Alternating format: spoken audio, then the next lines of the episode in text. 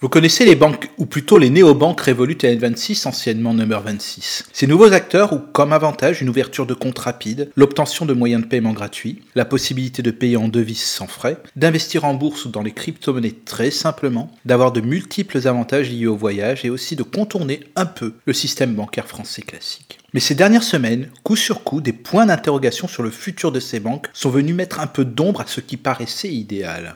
Chez Revolut, que nous utilisons beaucoup, notamment pour nos voyages, un message est arrivé dans nos boîtes mail. Celui-ci disait que le compte serait transféré vers une nouvelle entité, Revolut Bank UAB.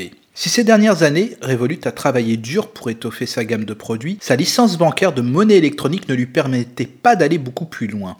En décrochant une licence d'établissement de crédit en Lituanie pour devenir une vraie banque partout en Europe, Revolut a pu s'ouvrir la porte au crédit à la consommation qu'il affiche déjà dans certaines régions avec comme objectif à moyen terme de remplacer notre banque classique et d'avoir un RIB commençant par FR au lieu de LT pour la Lituanie comme actuellement. Ceux qui voulaient court-circuiter ainsi le réseau bancaire classique ne pourront plus le faire dorénavant.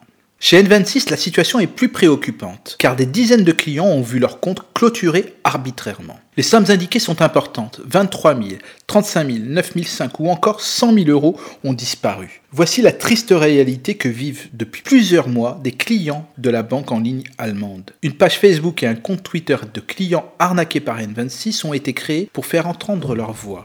Interrogé par RMC, qui avait déjà en décembre révélé l'affaire, Jérémy Briffaut, à l'origine du mouvement, est déterminé à aller jusqu'au bout. Ce cadre de 29 ans a perdu presque 10 000 euros du jour au lendemain après la clôture de son compte. Ce sont des gens comme vous et moi qui se lèvent le matin, qui travaillent, qui touchent leurs revenus sur N26 et du jour au lendemain, ils se retrouvent sans rien, a-t-il expliqué à la radio. De son côté, la banque assure qu'il s'agit d'un contrôle de routine, suite à des opérations suspectes. Le problème, même après des semaines, la banque reste muette face aux requêtes des clients spoliés. La CPR, le gendarme des banques en France, a été saisie. Dans les colonnes du Parisien du vendredi 22 avril, la banque se défend de garder les fonds. En aucun cas nous ne gardons les fonds, c'est un fantasme, se défend Jérémy Rosselli, le directeur France de la néobanque. Dans certaines situations, nous n'avons pas à attendre deux mois car la réglementation allemande l'exige. Dans tous les cas de fraude, nous n'avons pas le droit d'expliquer les raisons aux clients.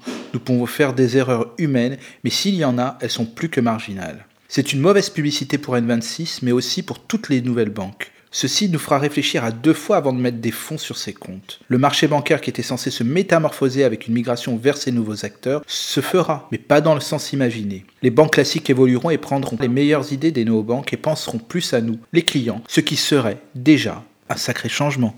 À la semaine prochaine.